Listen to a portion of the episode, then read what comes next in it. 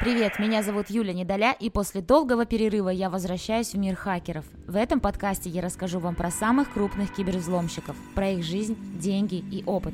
Погнали, будет интересно.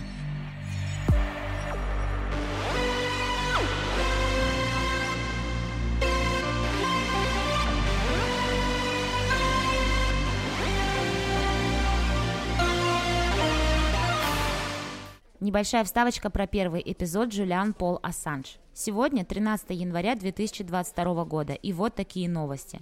Ассанж и его невеста официально подали заявление для регистрации их брака. Основатель Pink Floyd Уотерс и актриса Сара Андон выступили напротив консульства Великобритании в Нью-Йорке с призывом не экстрадировать Джулиана. Но это не помогло. Самая главная новость. Апелляционный суд Англии и Уэльса 10 декабря удовлетворил апелляцию США об экстрадиции основателя Wikileaks Джулиана Ассанжа в Соединенные Штаты. В общем, дело вновь оспаривают, на этот раз вмешалась почти жена Ассанжа. А правительство Мексики решил предоставить убежище Джулиану. Будем следить за новостями.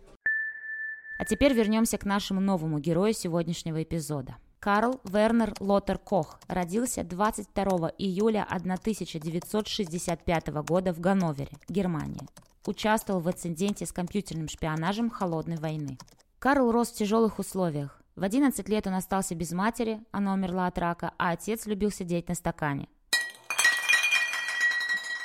Но, несмотря на тягу к алкоголю, отец Карла подарил ему книгу, которая оказала сильное влияние на подростка – Книга называется «Золотое яблоко» Роберта Уилсона и Роберта Ши. В двух словах, эта книга входит в серию романа «Иллюминатус». Это сатирический, постмодернистский, научно-фантастический рассказ, наполненный наркотиками, сексом и ряда теорий заговоров. Свой первый компьютер Карл купил в 1982 году и назвал его «Fuck Up» в честь той самой трилогии «Иллюминатус». В августе 1984 года отец Карла скончался от рака, а уже через год, отойдя от утраты, Карл и некоторые другие хакеры основали компьютер Стантмиш в пабе в Ганновере, который позже превратился в компьютерный клуб хаоса. За это время Кох все чаще стал контактировать с тяжелыми наркотиками и в феврале 1987 года прервал свой отпуск в Италии и был госпитализирован в психиатрическую клинику в Ахене для реабилитации. Пробыл он там три месяца. Так что же такого сделал Карл, что его имя отпечаталось в истории мирового хакерства? Вернемся в 80-е годы. Россия воспринимается в качестве кибердержавы, которая способна вмешиваться в выборы в США и взламывать компьютерную систему немецкого парламента.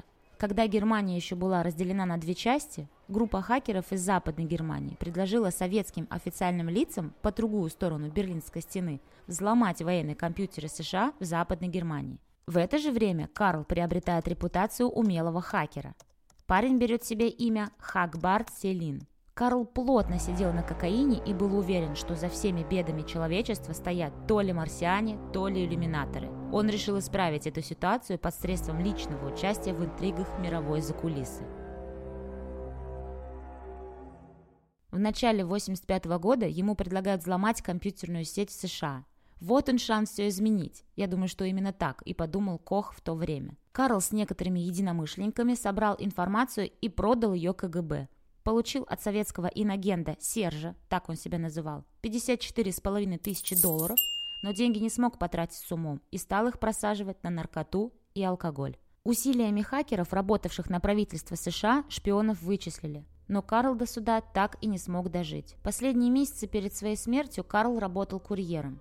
Некогда в юности левый анархист и атеист становится патриотом и богобоязненным консерватором. Конечно, такие метаморфозы произошли под влиянием Федерального управления уголовной полиции и ведомства по охране Конституции, которые усмотрели в молодых хакерах так называемую «пятую колонну Москвы» и пригвоздили их к позорному столбу. Последний раз Коха видели живым на работе. Он уехал пообедать на машине, и больше о нем не было никаких новостей. Спустя несколько лет его останки нашли в сгоревшем автомобиле в лесу недалеко от Целе, Германии. Несмотря на то, что его смерть официально признана самоубийством, некоторые обстоятельства заставляют задуматься об обратном. Участок выжженной земли, окруживший тело, был маленький и как будто бы контролируемый. То есть, если бы человек поджег сам себя, область горения была бы намного больше. Предсмертной записки не обнаружилось, примерная дата смерти 23 мая 1989 года. СМИ видели в Кохе наркомана, считая, что он покончил жизнь самоубийством в свой 23-й день рождения. Другие же считают бедолагу жертвой мести со стороны спецслужб. В любом случае, его конец – это культурный феномен того времени. Об этой истории написано несколько книг, поставлены спектакли, и в 1988 году вышел художественный фильм «23. Все не то, чем кажется». Хм, вижу закономерность трагических концов хакеров. Совпадение? Не думаю. С вами была Юля Недоля, автор и ведущая подкаста «Кибердосье». Делитесь эпизодом с друзьями, подписывайтесь на подкаст на ваших любимых стриминговых платформах и оставляйте комментарии. До скорого!